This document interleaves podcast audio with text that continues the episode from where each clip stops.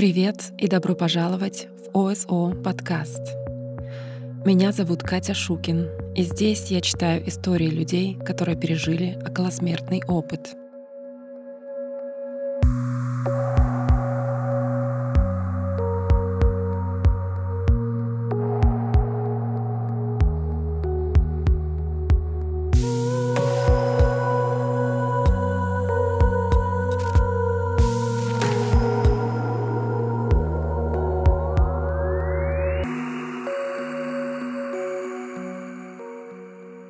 Сегодня у меня для вас история американского солдата, который служил на войне во Вьетнаме.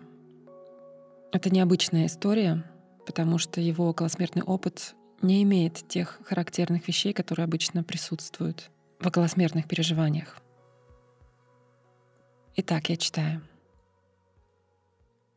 В 1970 году я пережил трагедию и ужас войны во Вьетнаме — Моя жена Сью была на втором месяце беременности, когда я получил повестку о призыве в армию. 30 апреля 70 -го года президент Ричард Никсон объявил о вступлении США в войну. Наши войска начали массивное наземное наступление на коммунистические отряды в Камбодже. Я вместе с другими 40 тысячами солдат 10-го боевого подразделения армии был направлен на выполнение боевых заданий. 1 октября, когда мой отряд двигался на восток, мы попали под снайперский обстрел. Я пытался спрятаться в укрытии, когда неожиданно раздался холодящий душу крик. Повернувшись, я увидел моего товарища по имени Пит, на которого обрушился град пуль, выпущенных противником. Инстинкт подсказывал мне, что для того, чтобы спастись, я должен продолжать бежать. Но, услышав отчаянный крик друга, я понял, что не смогу бросить его здесь. Ведь он очень много для меня сделал. Он учил меня правилам ведения боя. Он посвящал много времени тому, чтобы помочь мне избавиться от страданий и травм, полученных на войне. Он действительно проявлял интерес к моей жизни и надеялся, что когда этот кошмар закончится, я вернусь к моей жене и к новорожденному ребенку. А я верил в то, что наступит день, когда он встретит девушку, которая станет его женой. Пит планировал стать учителем, при поддержке Американского фонда обучения ветеранов войны. Я повернулся и пошел туда, где он лежал. Он стонал и постоянно звал на помощь. Я успел пройти всего лишь 15 метров, когда раздалась автоматная очередь и меня ранило. Я почувствовал невыносимую боль в ногах и упал на землю.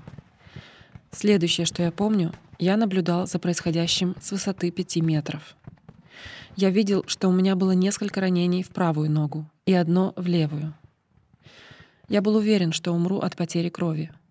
И мысль о том, что я никогда больше не увижу жену и своего еще не родившегося ребенка, ужасно меня расстроила.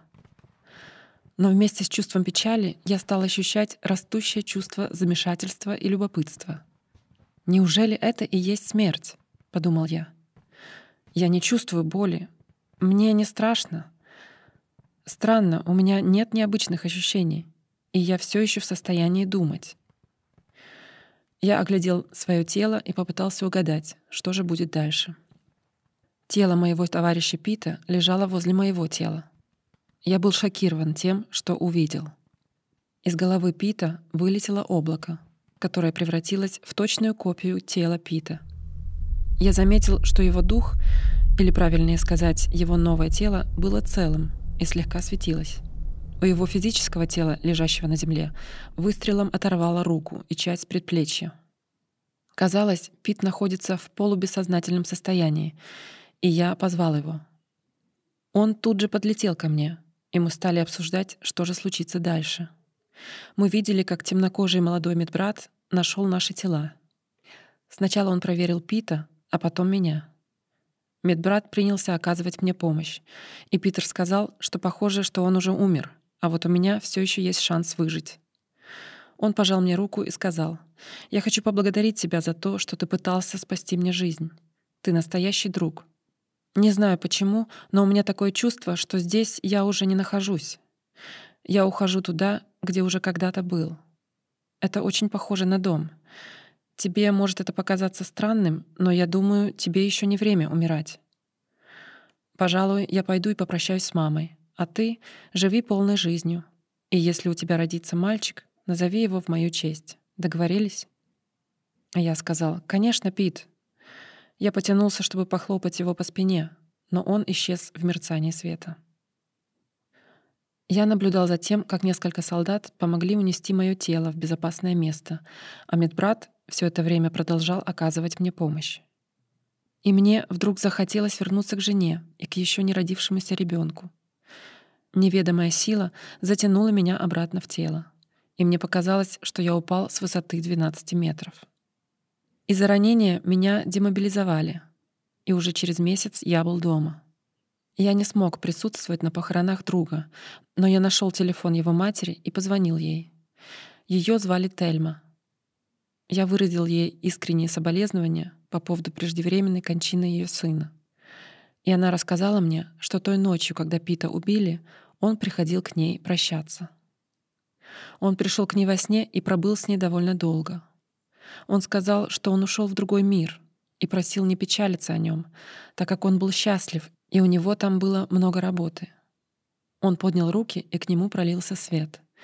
Красивый светлый ребенок появился возле него. Это был мальчик лет пяти или шести, с золотисто-каштановыми вьющимися волосами и карими глазами. Нос и щеки мальчика были в веснушках.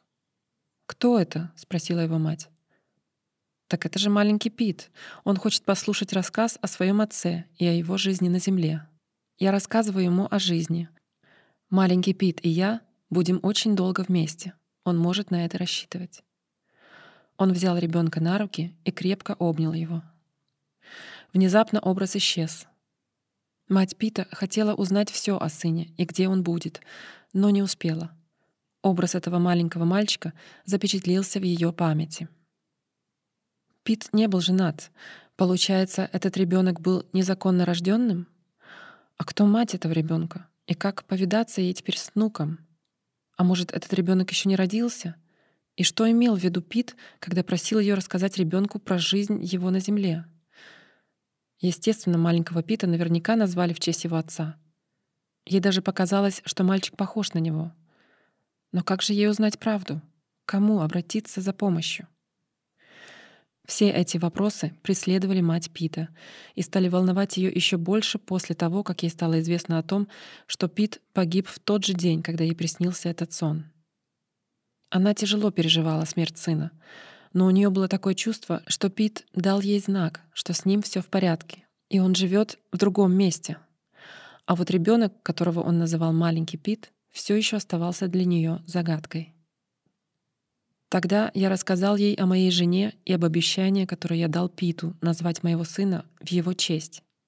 Я предположил, что, возможно, мой будущий сын и есть тот ребенок, с которым Пит пришел к ней во сне 1 октября 1971 года. Я пообещал Тельме, что периодически буду ей звонить, а недели через 4-5, когда родился мой ребенок, я обязательно вышлю ей его фотографии. Мой сын Питер родился 31 октября 1971 года. У него практически не было волос на голове, но глаза были карего цвета. Когда моему сыну исполнилось два годика, я послал его фотографии матери Пита, которая жила в Колорадо. Через некоторое время она позвонила мне и поблагодарила за фотографии. Мой сын был очень похож на того маленького мальчика, которого она видела во сне, и в особенности его рыжие вьющиеся волосы. Когда Питеру исполнилось шесть лет, она прилетела к нам в гости, и когда увидела моего сына, расплакалась. У нее не осталось никаких сомнений. Мой сын был именно тем мальчиком, которого она видела во сне в ту ночь, когда убили Пита. Мы стали называть ее бабушка Тельма. В течение многих лет мы переписывались и перезванивались. Ей была дорога каждая деталь и все фотографии Питера. Тельма умерла не так давно, Питер, уже взрослый, вместе со своей женой Карен и с двумя сыновьями, повидались с ней в больнице за две недели до ее смерти. Она умирала с мыслью, что скоро встретится с Питом и с его отцом, который погиб во Второй мировой войне. Она ждала встречи с ними. Тельма поблагодарила Питера, которому тогда было уже 27 лет, за то, что он был ее внуком, о котором она так мечтала с того момента, как увидела его во сне.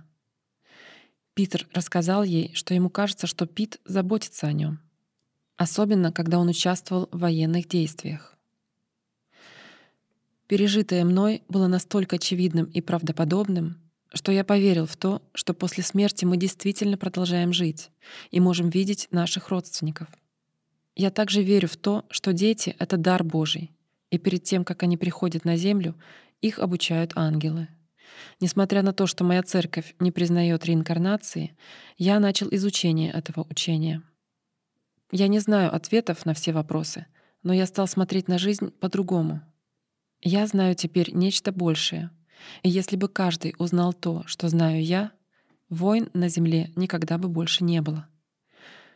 Любви и мира всем, кто прочитал мой рассказ.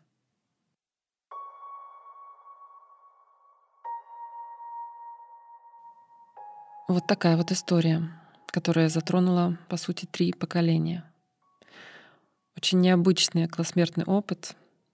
В нем нет ни туннеля, ни света, ни обзора жизни, нет всех этих вещей, которые характерны таким переживаниям.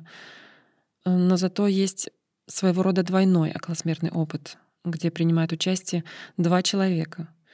Они оба выходят из тела и даже общаются друг с другом. Это меня очень впечатлило. Вот было бы интересно найти околосмертное переживание двух людей, где все принимающие участие бы вернулись назад к жизни, Помнили бы они об одном и том же или нет? Пока мне такая история не попадалась на глаза, было бы интересно почитать о таком. В любом случае, этот человек очень удивился, что после выхода из тела выяснил, что он все еще он. Его впечатлило, что он в состоянии вне тела продолжает дальше мыслить и даже может общаться. Когда он прислал свою историю на сайт, тогда еще, видимо, не было в конце анкеты с вопросами. Было бы интересно узнать, как это переживание повлияло на его жизнь, на его веру, на мировоззрение, на отношения с другими людьми. Еще интересно то, что этот Пит, его друг Пит, которого убили, похоже, стал своего рода ангелом-хранителем для его сына, да, потому что, во-первых, он в этом сне, в котором он явился своей маме, он сказал, что он будет с этим маленьким Питом очень долго, и что маленький Пит может на это рассчитывать. Вот. А потом же этот маленький Пит, который тоже, видимо, принимал участие в каких-то военных действиях, сказал, что у него ощущение, что и Пит его оберегал. Так что кажется, что он стал своего рода защитником ему. Вот такая вот история. У меня есть еще одна история солдата, который также воевал во Вьетнаме. Она не похожа на эту историю. Там околосмертный опыт со всеми характерными вещами, с туннелем, светом, с откровениями, но тоже очень интересная. Я обязательно в одном из следующих выпусков поделюсь ею с вами. А пока на сегодня буду заканчивать. Пишите мне свои мысли, комментарии. Адрес у меня не изменился oso.podcast at gmail.com а также со мной можно связаться через Facebook или Instagram подкаста. Спасибо вам, что вы меня слушаете. И я прощаюсь с вами до следующего выпуска. Пока.